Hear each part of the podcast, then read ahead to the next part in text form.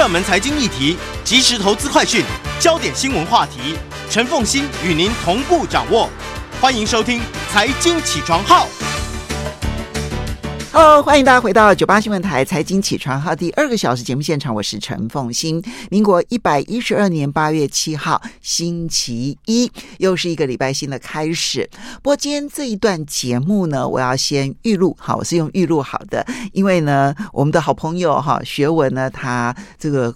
事情有点忙碌这样子，所以今天早上呢没有办法抽出时间来跟我们连线，所以呢我就先跟学文预录好，也要非常谢谢学文，很早就把所有的题目都已经准备好了。那么，嗯，一周国际经济趋势哈，今天在我们线上的就是我们的老朋友丁学文，Hello，学文早。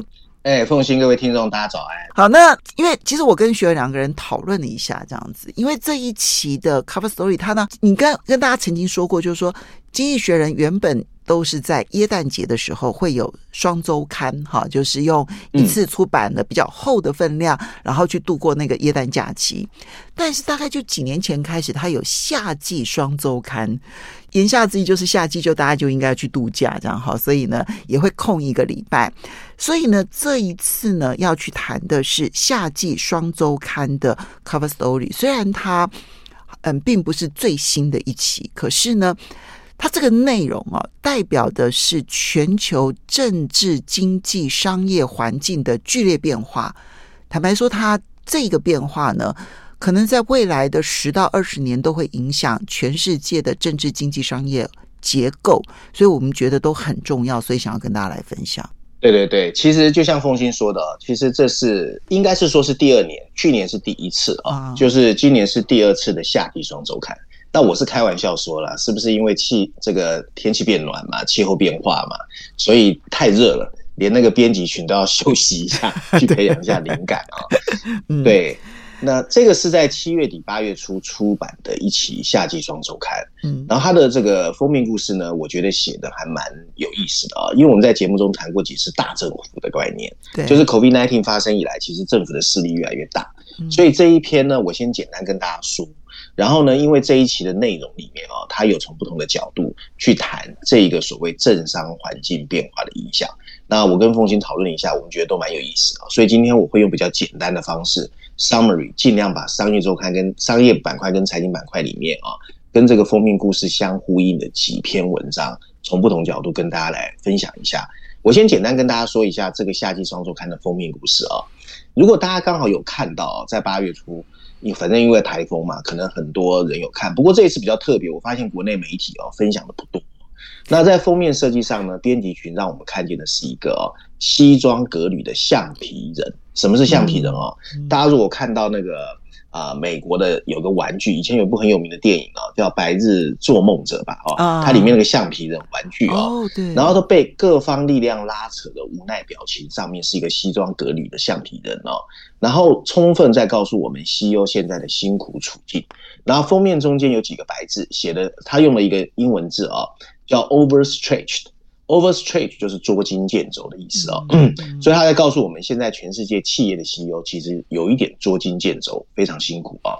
那这一次除了序论第一篇第十一页之外，他另外哦还有一个这一次附了一个附册啊，叫做一八四三 Magazine，里面有一篇非常大篇幅去访问啊，在这个 ESG 这个板块里面非常有名的一个 CEO，他是 BlackRock 布莱德的这个老板 Larry Finker 啊，因为他非常积极推广 ESG。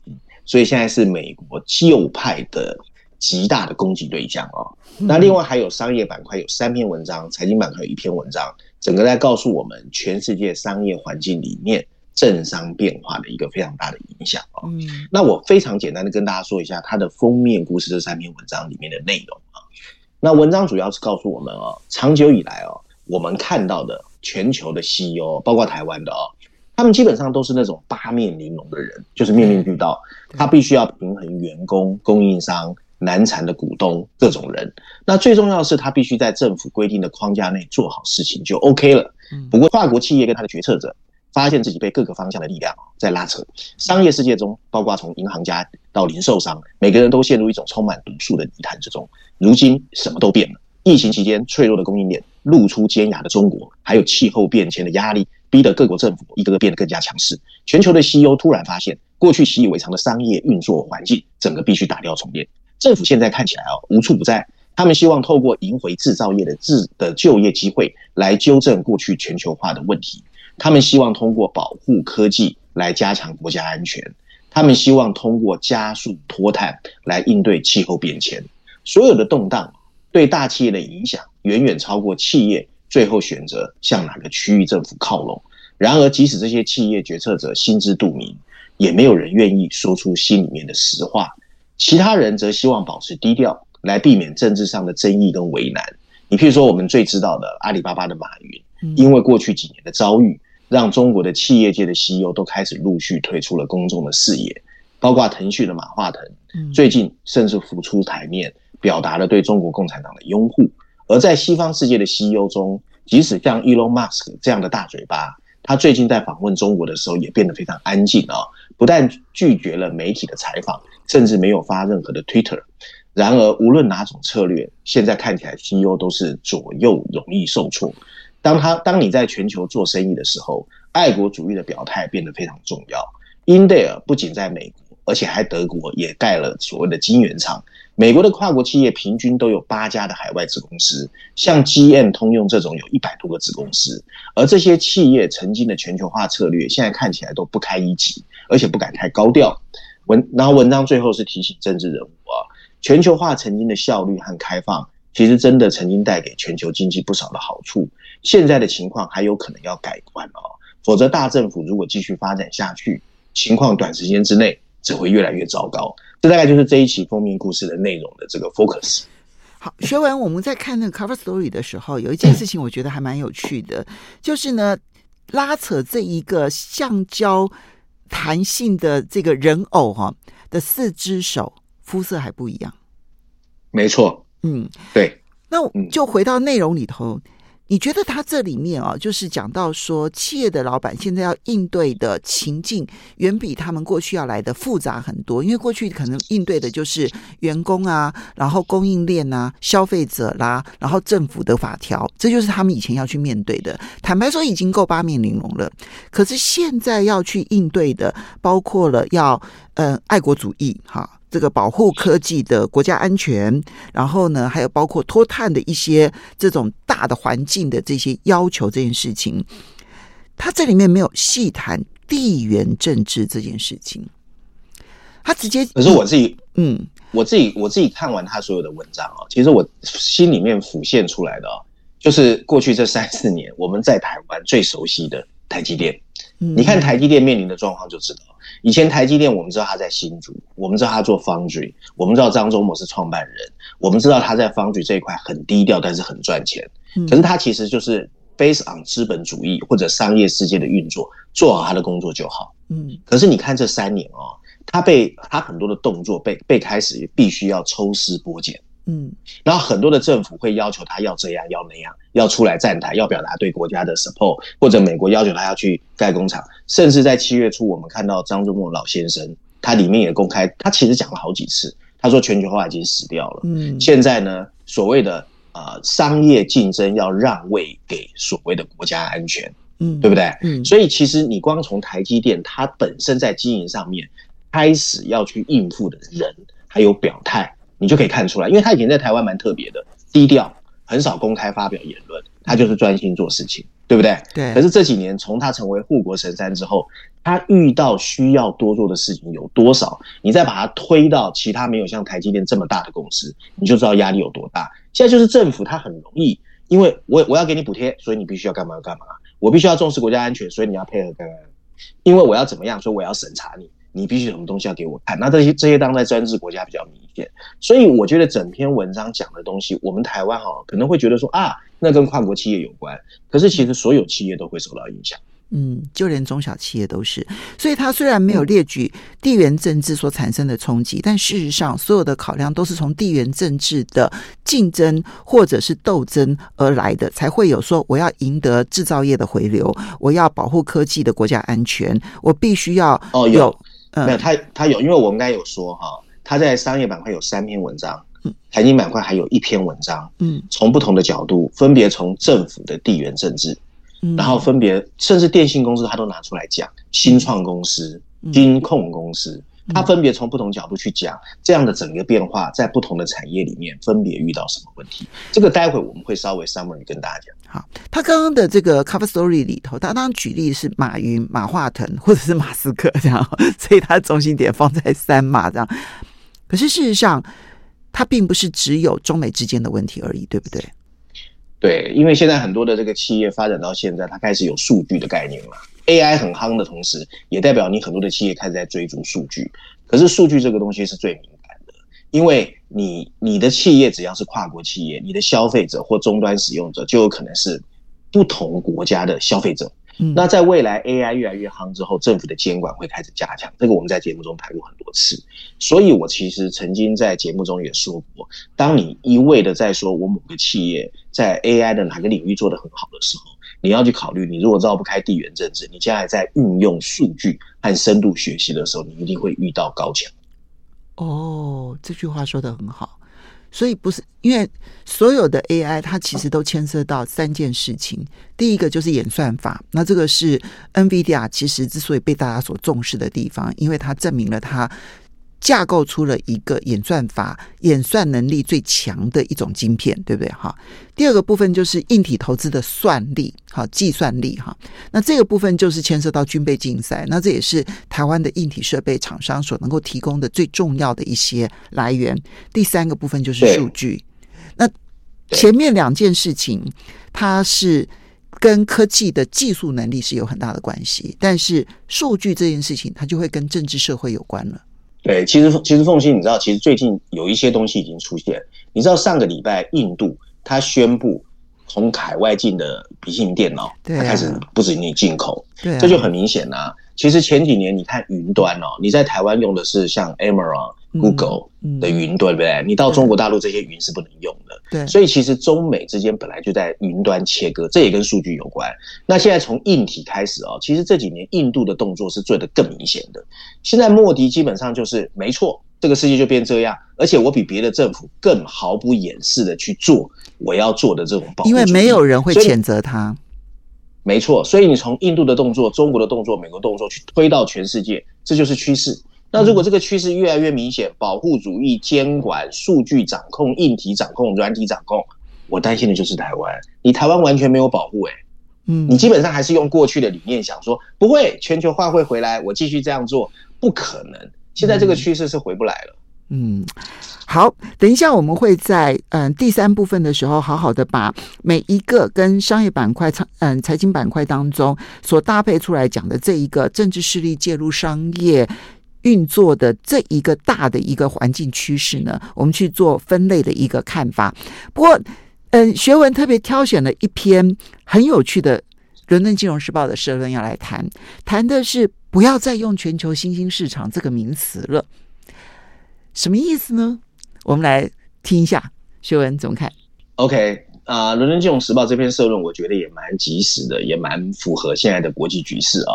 它的标题直接写的是“现在是时候让 emerging market”，大家已经听过这个名词很久很久，“新兴市场”这个名词退位了啊。嗯、补充标题说的是，把发展中国家整个放在一起观察，其实掩盖了经济的真实风险和机遇啊。我们来看看《伦敦金融时报》怎么说这个议题。他文章一开始说，人类哦，天生喜欢对周遭的世界进行各种区隔和分类。世界银行所属的国际金融公司哦，有一个官员哦，他的名字叫做 Fan 这个艾格特梅尔啊，他们他也不例外。他在一九八一年呢，在世界银行任职的时候，就创造了 Emerging Market 新兴市场这个名词，并把这个名词作为第三世界最理想的替代名词。此后呢，这个标签就成为了快速增长国家的一个代名词，而这些国家被认为啊，比发达市场有更好的投资前景。虽然这可能是一次成功的品牌重塑，但对于经济学家和投资人来说，这个太过宽泛的说，现在变得越来越没有帮助哦。占全球人口大部分的新兴市场，其实他们并不是一个同质性很高的群体，相反的，他们由于处在不同的发展阶段的充满活力。而且高度多样化，所以是由各种不同的国家所组成的。可是从这个术语流行以来，他们的结构也发生了巨大的变化。你譬如说，中国和印度，它就面临了惊人的经济增长，尤其对全球增长的贡献啊，在两千年比一九八零年代上升了整整二十个百分点，使得他们跟其他的新兴市场相比完全不一样。最近全球发生的各种冲击哦，更一次凸显了新兴市场的多样性。在政策方面，在疫情和乌克兰战争之后，新兴欧洲和拉丁美洲的央行，他们是最积极升息的，来应对通货膨胀。与此同时，一些新兴市场谨慎地建立了外汇存底，发行了更多的本币债务，就是为了不要受到危机的冲的冲击哦。而波动的大宗商品市场也把能源进出口国跟进口国和拥有重要外汇存底的国家整个区分开来。对，西方和中国之间的紧张关系更对经济产生了不同的影响，具体取决于你的地理位置和外交关系，还有地缘政治。事实上，尽管从二十世纪九零年代以来的贸易自由化帮助大多数新兴市场腾飞，但下个阶段就是未来十年的全球化，会因为保护主义还有友岸内化的抬头，而出现差异化更大的一些变化啊。那这种变化使得新兴市场这个名词越来越不适合宏观经济还有投资分析。粗略的标签可能会掩盖掉所有的风险和机遇。例如，围绕新兴市场经济韧性的说法不断在增多。你譬如说，疫情后债务违约率低于预期，虽然淡化，但仍然存在脆弱性。土耳其的外汇存底，其实大家都知道，根本就已经快要没有了。嗯，巴西和中国的民营企业偿债成本令人担忧。突尼西亚和巴基斯坦处于破产的边缘，而金融市场目前为止。仍然还在用新兴市场和发达市场的二分法或者其他的区域分组，但投资人希望投资于可能受益于新趋势的国家，包括那些涉及所谓关键矿产的争夺，还有中国加一的供应链多元化。事实上，按国家或主题分类新兴市场的债券、股票或另类投资，可以帮助投资人获得更高的回报，并使发展中国家获得更多的资本。为此，获得可靠的国家分级还有数据非常重要。人文章最后提到啊，人们曾经多次尝试推广其他各种不同的分组啊，你譬如说金砖国家，巴西、俄罗斯、印度、中国和南非就很有名。然后是有人提到所谓的新兴和全球领先经济体，他们简称叫 Eagles 老鹰经济体啊。那鉴于全球贸易增长和金融开放都发生了翻天覆地的变化，他们几乎已经没有办法证明哪一个是最好的，定义也更不相同。投资指数注重市场准则的入纸的加入，而经济主体更注重宏观的经济门槛。你譬如说，这就是为什么韩国被国际货币基金组织 IMF 视为发达经济体，但它到现在还是属于 MSCI 新兴市场指数的国家。发展中国家并不完全属于单一类别，而且在全球经济受到多重危机和地缘政治动荡的情况下，经济学家和投资人其实变得更容易区隔他们。从而获得更大的好处。现在绝对是时候把 emerging market 这个标签撕掉的时候了。我觉得他讲的太有道理了。哎，这影响其实是大的，嗯，你千万不要小看说把这个标签拿掉跟设立其他标签所产生的影响，因为他后面就提到说，对于投资行为来讲，因为有非常多的指数设定嘛。当我的指数设定的时候是 MACI 全球新兴市场的时候，跟我。再把它区分得很清楚，因为它这里面有太多的发展的模式面貌。我举例来说，拉丁美洲它就绝对会跟东南亚、南亚，然后以及东欧完全不一样，哈。然后呢，你你现在呃，能源进口国跟能源出口国就完全不一样，所以我们常会在看到新闻媒体或者是投资界里头会谈双印双印，好，就印度跟印尼。但对不起，这两个国家就能源的依赖度来说，刚好是南辕北辙啊，就是一个对不对？一个是原物料出口国，然后自己也生产这个相关的这一些能源的这一些材料。可是印度是一个大量的能源进口国，所以两边的发展态势是完全不同的。但是你有我，我发现投资界是真的把印度跟印尼挂钩在一起看待的，但像这个挂钩是危险的。嗯、然后没错，所以他这种重塑认知的结果，当然我觉得现在只是倡议而已啦。就是说，你它实际上面会会立刻改变大家的标签嘛？我觉得不会，但是它会刺激。比如说国际货币基金啦、世界银行啦，或者是其他的国际的这一些组织机构，如果他重新定地标签，比如投资银行 哈，不是高盛，maybe 摩根斯坦利，maybe 摩根大通，他如果重做标签的话，他就会形成重新拟定投资组合，而这个重新拟定投资组合就会对我们所有人的投资行为产生影响哦。对啊。其实，其实我觉得现在全世界有一个最大的风险叫递延性啊，这个我们在节目中谈过。最简单的一个就是去年三月开始升息，其实到现在大家没有感觉到升息的痛嘛。可是我们一直说，今年第三季开始你会感觉痛，因为资金成本有一个递延性啊。其实我们今天谈的地缘政治也好，商业环境的错变也好，或者新兴市场的退位也好，它都有递延性。可是很不幸的啊，大部分的投资人你都是属于后知后觉。啊，你不是不知不觉，你是后知后觉。你但是你绝对不是先知先觉，嗯、所以后知后觉为什么很惨？因为你通常是在中国大陆叫做被割的韭菜，在台湾叫做最后一只老鼠。嗯嗯。所以我觉得这个变化，其实我们要去关注它。那我们现在当然对于呃很多的亚洲新兴国家很有兴趣，比如说东南亚啦、南亚啦，然后都非常的有兴趣。但是我想学文，你在这边呢，其实就不同的国家跑来跑去，你应该感受很深刻。东南亚十个国家，十种经济面貌。没错，其实我们大部分台湾人喜欢谈的是越南。啊，就是因为它最多台商在越南。其实凤信，你刚才说的很好。其实印尼是整个东协十个国家里面人口最多的，将近三亿。嗯，然后它的政府其实是最积极，因为它有非常大的矿产。还有一个最重要，很少人注意到，就是它是千岛国，它有一千多个岛。没错。所以它在一些科技的发展跟数据的安排上面，它其实是比较领先的。可是呢，所有的日本商社最喜欢待的是泰国。那台湾对泰国也不是太了解，可是泰国的重工业啊，尤其在汽车制造业是最强的。那越南、印尼、泰国的政治体制又不一样。那还有哦，还有一个更可怕，很多人不熟悉的北东协。就是我们觉得比较穷的那些国家，柬埔寨，所以它其实是非常复杂的，没错，寮国啦，对，缅甸啦，对啊。好，我们稍微休息一下，马上回来节目现场。欢迎大家回到九八新闻台财经起床号节目现场，我是陈凤欣。一周国际经济趋势，在我们线上的是我们的老朋友丁学文，也非常欢迎 YouTube 的朋友们一起来收看直播。刚刚我们前面的两篇文章哦，我都会觉得说，可能在这个嗯、呃、整个的二十一世纪的经济长河当中，很重要的。关这关键的转折点的时刻点，好，那所凸显出来的，包括了就是全球的政治势力介入商业运作的一些状况。我觉得未来十到二十年可能都会有所影响。另外呢，对于新兴市场的重新定义，现在还没有新的标签，可是未来可能会出现各种标签，而这一些新的标签。对于投资行为会产生影响，而进而使得这一些新兴市场，它对于全球的经济影响产生剧烈的变化。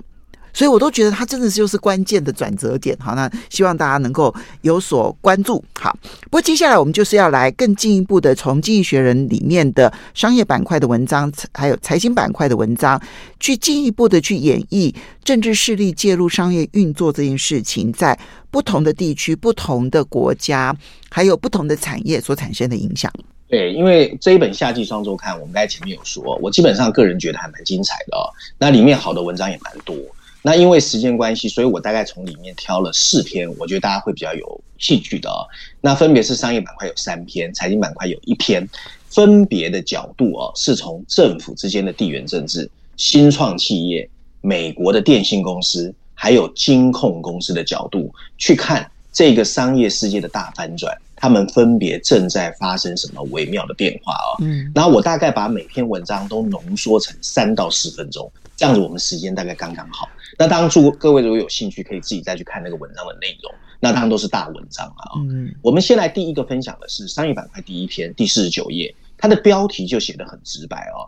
它的标题写的是“这只龙总算露出了它的利爪”，说的是哪只龙？大家都知道中国哦。对。那文章就说到哦，早在二零一九年中美贸易刚刚开始越演越烈的时候啊，当时的中国的人民日报就曾经有一个标题写的是。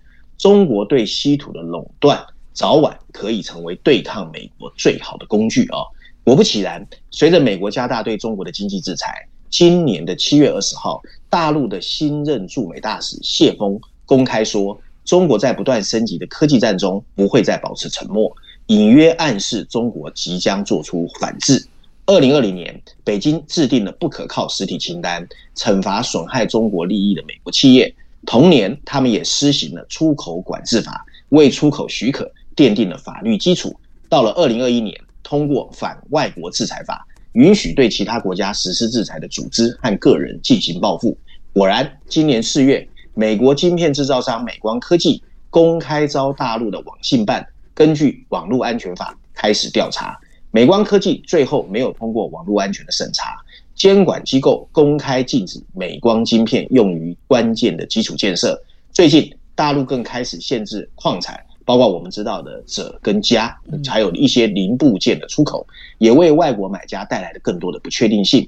研究机构 Capital Economics 就指出，受影响最严重的群体会是西方的所有绿色能源技术制造商，尤其是需要用到电池的任何产业。因为整个供应链高度依赖中国，迄今为止，好消息是，仍然在中国是由相对务实的商务部和外交部在主导这些法律的实施。不过，更多的西方企业开始担心，更多的强硬机构会逐渐浮出头来。如果科技战进一步升级，会开始由习近平担任主席的中国国家安全委员会来带头，那问题就会变很严重。如果这个情况真的发生，后果会变得令人难以想象。到时候担心的将不仅仅是中国和美国的企业 CEO，全世界只要你的企业跟全球化有关，都将陷入另外一个焦躁不安的迷雾中。这大概就是商业板块第一篇。好，这边我请教一下学文，你怎么看待这一篇的论述的内容？其实我非常赞成哦。凤欣，你知道气候变迁其实慢慢推动的就是绿色转型。是，那绿色转型是疫情过后所有的国家在搞绿色补贴或者是产业补贴里面最重要的，从上面的晶片到电动车到电池啊。嗯。那台湾也有很多人在说电池产业，可是事实上电池产业在过去五年因此产生了天翻地覆的倾斜。我所谓的倾斜就是啊，疫情前五年前全世界电子产业最强的是日本跟韩国。对。可是这五年。现在全世界最强的是中国大陆，对，那第一名、第二名都是中国大陆的企业，都是，嗯，而且它的电动车的数量，现在全世界一年百分之七十也都是中国的，嗯，所以它在电子产业已经是不可挑战的位置。嗯，可是电池产业不是像我们台湾常常三不五时你在媒体看到说谁发明了什么什么固态电池，谁发明了锂电池，不是哦。电池是一个资本不输半导体密集的一个供应链非常长的一个产业，而这个产业除了要牺牲环保，要投入大量资金，要政策支持，你还必须要有很多愿意用你的车、用你的电池的车，这个已经被中国掌握了。所以这篇文章主要在告诉我们，为什么这个龙露出利爪。它经过了五年的布局，我掌握了绿色转型的最上游电池，就像你半导体掌握晶片一样，哎，我开始反制，这很可怕哦。你知道它从稀有金属到矿，因为你知道电池里面用很多稀有金属跟矿，还有化学用料。其实这个把日本、美国跟韩国吓死了，因为电池产业都在那里啊，没办法。嗯，所以它既需要资本投入，又需要技术研发能力，然后还需要市场。它三件还需要牺牲环保，对，还要牺牲环保，所以这四个条件缺一不可。那你没错，而且而且更可怕是，他从“一带一路”开始，全世界的矿产都被他锁住了。嗯嗯，你不知不觉他都做完。可是你能够期待说科技战这样子一直打下去，然后他都不反击吗？那他已经反击啦，他七月不是鍺跟加禁止出口？我的意思他已经开始啦。我的意思就是说，从经济学人的角度来看的话，你怎么可能期待中国大陆永远不反击呢？对，而且凤信，你知道吗？他比你更厉害是，你看哦，我其中有第二段在说，他不是无的放矢哦，不是像拜登，我突然说我要补贴，我就拨了多少钱，然后两会通过我就干，他不是哦，他是有法律基础的哦，他先建立法制，二零年，对了，嗯、我是有法治哦，我不是乱喊的哦，嗯、我全部是按照法律来的。嗯，好，这个是。从这个角度来看啊，你去看到了那一个介入的情况，它可以常年布局，对，因为它没有选举的压力，它这个它可以布局三年、四年的时间，然后一旦开始反击的时候，其实确实让很多的企业措手不及哈。好，接下来我们再来看到的是，你要谈它对于新创企业的影响，这个你的感受更深了。没错，我很早以前就说，独角兽的“独”是有毒的“毒”，我不知道凤馨你记得吗？对。其实这五年，不过那时候我本来以为是金融市场的毒，哎，就现在看起来还有其他的毒，哎。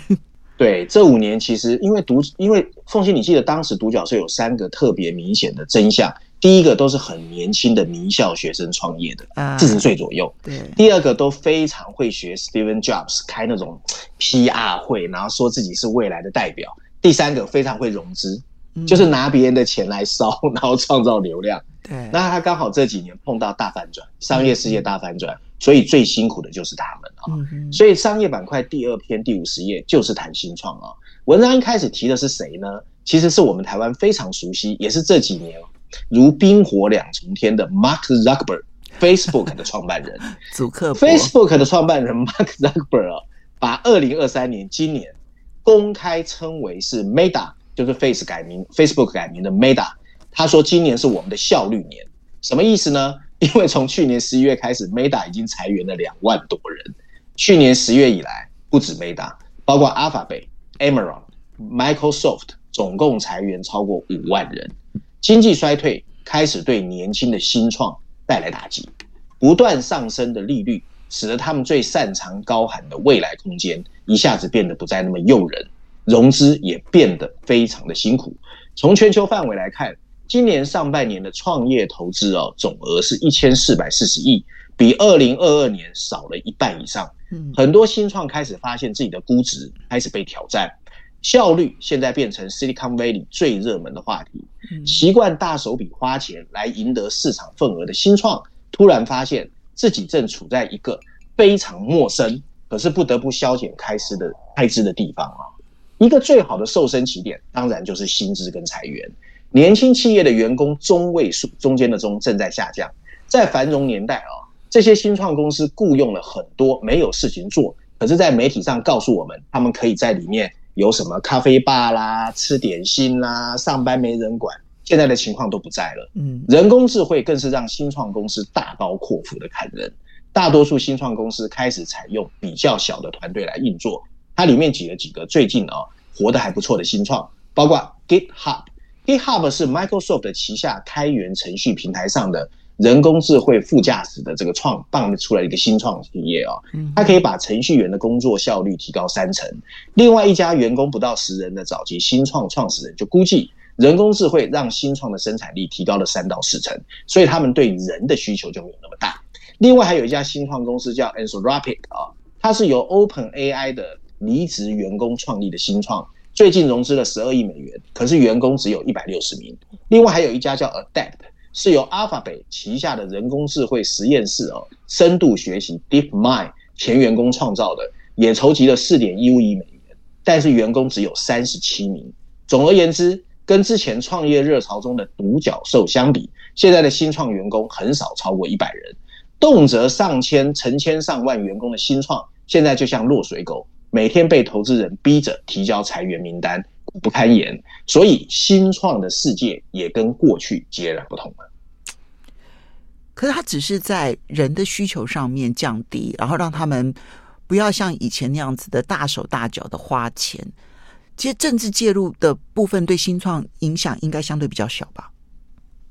哦，它里面其实在点的哈，其实政治介入还是有哦。凤新其实台湾看得很明显呐、啊，台湾台湾现在的 IPO 还是在追新创，让他们上市啊。有没有？我跟你讲，台湾有些东西真的后知后觉，就他还是用过去的商业管原则在做台湾的产业布局。可世界已经变了，现在新创在 Nasdaq 跟 NYSE 是落水狗，可是在台湾，台湾才开始要推这些亏钱的公司上市。哦，哎，是不一样的。所以在哦好，所以呢，这个是新创企业的大环境的一个剧烈变化，这样。那我们要去小心注意这个剧烈变化，因为便宜的资金已经不存在了，这个才是整个大环境、啊、非常明显。对对对，没错，这才是整个大环境当中最重要的一个变化，小心注意了。好，我们稍微休息一下，等一下回来呢，嗯，也要谈一下美国，可是他从。电信公司开始说起，我们休息一下，马上回来再来看这个大环境的变化。欢迎回到九八新闻台财经起床号节目现场，我是陈凤欣，在我们线上是我们的老朋友丁学远，非常欢迎 YouTube 的朋友们一起来收看直播。好，那么刚刚提到的是整个的大的一种政治跟商业的互动关系的变化当中呢，所产生的中国大陆的反制对全球可能产生的影响，还有新创企业其实也面对的一个政经结构的剧烈变化所产生的影响。接下来这一篇要谈的是美国的电信公司啊，没错，他美国挑的是电信公司。其实大待会我再跟大家分享说，大家把它去想一想，台湾的三大电信公司，你就会知道一样又是后知后觉哦。我们来看看商业板块第四篇第五十二页。谈美国电信公司，他这次挑的两家哦，奉信我们俩可能比较有感哦，年轻人可能比较敏感，叫 AT&T 跟 Verizon，就是威瑞森、哦、这两家其实是我们年轻的时候全世界风名声最响、如日中天的电信公司，没错。巨人，我们来谈一谈，对，我们来谈谈它怎么衰落的哦。文章一开始说，一九八零年代，AT&T 是华尔街的宠儿。更是 S&P 五百指数的重要成分股。台湾很多第一代的科技大佬都出生在这里。嗯，如今 AT&T 跟威瑞森电信只能回忆曾经的父辈荣光。这两家公司在 S M P 五百的市值现在不到百分之零点七，而且还在下滑。造成这种局面的原因非常多，而其中一些确实不受这些大企业的控制。你譬如说利率的上升，或者最近被发现了他们的海底电缆。因为是用铅去包的，所以对 ESG 跟环境不利，所以也开始被追究。然而，AT&T 跟威瑞森的许多烦恼其实是自作自受。这两家老牌电信巨头发现，成熟企业要在一个饱和的市场发展，非常非常的困难。其实跟台湾的电信公司一样，他们现在靠的是出售一些硬体的三 C 设备或者宽频订阅服务来做核心业务。不过，这些事业目前都开始陷入停滞。曾经躺着就可以赚钱的行业，如今变得激烈竞争，更多的不同玩家用不同的商业模式，包括新创跟呃叫做呃商务的应用，开始鲸吞蚕食电信公司的墙角。电信公司也曾经尝试资本运作跟多元化，可惜伤痕累累，因为基因不同。现在这两大电信巨头的选择已经不多，他们剩下的几个方法，其中第一个就是怎么保持既有的利润率。此外，这两家公司也在开始削减成本，包括很多的零售网点已经关闭。更激进的做法是仿效欧洲、意大利的同同欧洲的电信同行，包括把固话网路切掉，这样可以筹集资本，降低固定成本，也能让管理层集中精力发展无线宽频这些增长更快的领域。不过，这样的所有的整合越来越像有线电视公司，他们妄想为用户提供家用宽频和移动宽频，然后用捆绑套餐的方式提供用户的粘性，降低流失率，提高盈利的能力。这听起来很好听，但对现在的投资人来说，这根本是一厢情愿，因为消费者已经不买单。我刚刚听到他所有的努力，我就在思考说，这些努力对我有吸引力吗？因为我作为一个消费者，对不对？哈，对，我觉得没有吸引力。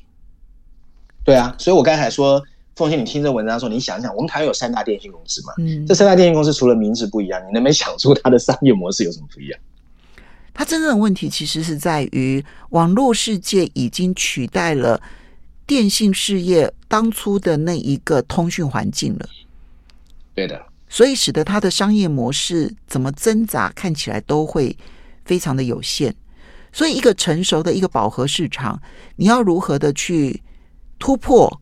嗯，我同意，就是基因不同，你你必须要要让大象跳舞，你必须要有外界的冲击才行。凤馨，其实他之所以提电信公司哦，其实还有一个我觉得最值得谈的，你知道，大部分的电信公司都有国有资本，嗯。所以又是地缘政治。以前在全球化的时候，电信公司彼此之间透过海底电缆、国际电话漫游，他们其实电信公司跟电信公司是很容易合作的。将来必须切割。哎，你如果从这个角度来讲，因为现在海底电缆哦的铺设非常受到国际地缘政治的影响，所以有很多的线路它就是不通的，要盖就是不不能让你盖。这个如果我们去注意新闻的话，这些新闻非常的多。所以到最后，你海底电缆没办法的结果，就是要靠低轨卫星。哎，对，凤馨。然后你知道，大部分国家低轨卫星是由什么公司在推动的？也是电信公司。嗯。还有，你知道所谓云端，不管台湾，你说你什么，你用 Google 的，你用亚马逊，你知道云端公司接地气数据中心也必须跟电信公司合作。嗯，哇，这个环境太困难了。所以电信公司我觉得也是一个大转折，未来几年。所以他只有提美国的这个部分，他不去提，但是他很他很，但是他很庞大，对，他的包袱很重，他的资本支出很大。你譬如说现在四 G 变五 G，风信你知道最大的挑战是什么？基地台全部要重来。是啊，我现在用的五 G，我觉得它比四 G 慢呢。我因为基地台没盖好啊。对对对对对。对啊，因为基地台还没盖好。对，所以我有点后悔把它升升级为五 G，因为觉得我我自己觉得啦，可能这是我自己的心理因素还是如何的。就这个环境，如果是四 G 的时候，我反而速度快；一进入到五 G 的环境的时候，它反而变得速度变慢了。这样，我就觉得，嗯啊，不过当然以后当然是会改变了，可是你就会看得出来说，这个市场的变化，它的。它就连基本基础建设的架构都在改变了，嗯，这才是重点。好，最后我们来看一下金融机构的部分。哎，金融就他挑了欧洲，所以我说这一本我觉得蛮精彩，就是它都有它的，它都有它的设计，你知道吧？代表性的地区。我挑了，我现在要谈金融，我挑欧洲，挑谁呢？挑 UBS，哎，很火吧？刚刚并了 Credit Suisse。好，我们来看看 UBS 啊的困境啊。今年六月。UBS 跟瑞士政府签署了一项啊潜在吸收损失的并购协议的细则，就是政府担保的啊。嗯，这一次合作震惊了金融市场，因为它创造了一个拥有五兆美元的资产，还有两倍于瑞士经济规模的资产负债表的巨头，就是 UBS 瑞银瑞银集团啊。这次收购的结果会在很大程度上影响全球金融业的未来发展，监管机构开始密切注注意着诉讼的程序。金控老板开始关注管理层的每一项决策，而 UBS 的股东呢，义愤填膺，因为他们本来拥有的是一个稳健的投资载体，变成了风险很大的一个载体，又把 Credit Suisse 吃进来了啊。嗯，尽管吸收了敢于冒险的竞争对手，但他的老板希望新的瑞银能够成为旧的瑞银的放大版。全球金融危机之后，欧洲银行的资本重组啊，进展其实非常的慢。他们的盈利能力很大程度反映了欧盟内经济的不景气。在这群表现不佳的金融机构中，UBS 算是做得比较好的。二零零八年金融风暴之后，这家银行专注于财富管理，它赢得了足够多的钱包，成为欧洲银行中市净率，就是 PB ratio，最高的银行之一。去年的平均交易价格是它账账面价值的一点一倍。UBS 会继续关注资金管理，不过其他银行业务的形式和规模。就成了内部争论的主体，没有人期望未来几年金融机构会一帆风顺。这个交易宣布以来哦，UBS 的股价只上涨了一点点。然而，经济学人认为这个收购其实不是太差，因为 UBS 是用非常便宜的价格收购了 Credit Suisse。所有合并后比较常见的令人头痛的问题才大，包括怎么整合技术系统，怎么调整会计规则。怎么裁员和怎么解决文化的冲突，更不要说 Credit Suisse 倒闭之前已经出现五个季度的连续亏损。经济学人提醒投资人啊，要关注两项未来的决策，这两项都需要智慧，当然也需要巨大的执行力啊。第一个是 Credit Suisse 怎么解决国内的业务，因为他在二零一六年设了一个 Swiss Bank 啊，Credit Suisse 有个国内的商业银行，嗯，那 UBS 内部正在争论要不要保留它。还是卖掉部分的股份哦，这是国内业务怎么整合。第二个，台湾就要注意了，investment banking 投资银行业务呢，占整个 Credit Suisse 成本的三分之一，所以裁员或者重点会在投资银行。事实上，金融危机以来，欧洲的投资银行都在撤退，美国也一样，Goldman、Morgan 其实都在裁员。目前还不清楚这样的外科手术有没有效。随着时间的推移。合并能不能成功，取决于 UBS 的 PB 市净率的倍数。Morgan Stanley 是一个可以关注的 benchmark 啊。这个公司的财富管理部门的表现，让它的 PB ratio 达到了二以上。不过当时的 Morgan Stanley 转型是政府的监管压力下，华尔街自发性的转型。这一次的瑞士银行是直接介入下指导期，要求 UBS 并掉 Credit Suisse。经济学人建议。不要轻估 UBS 在管理财富、财富管理方面的实力。一个更大的银行意味着更大的野心。不过，大政府时代，你再大也大不过政府。最后这句话说的最好。嗯，瑞士银行的 UBS 的这个股东可能希望的是一个保守稳健的一家公司。但是当瑞士政府需要的时候，他就命令你去并购一个激进冒险的这个瑞士信贷，而你就必须这么做。好，我们要非常谢谢我们的老朋友丁学文带这几篇文章，非常的精彩。谢谢学文，也非常谢谢大家，拜拜。拜拜。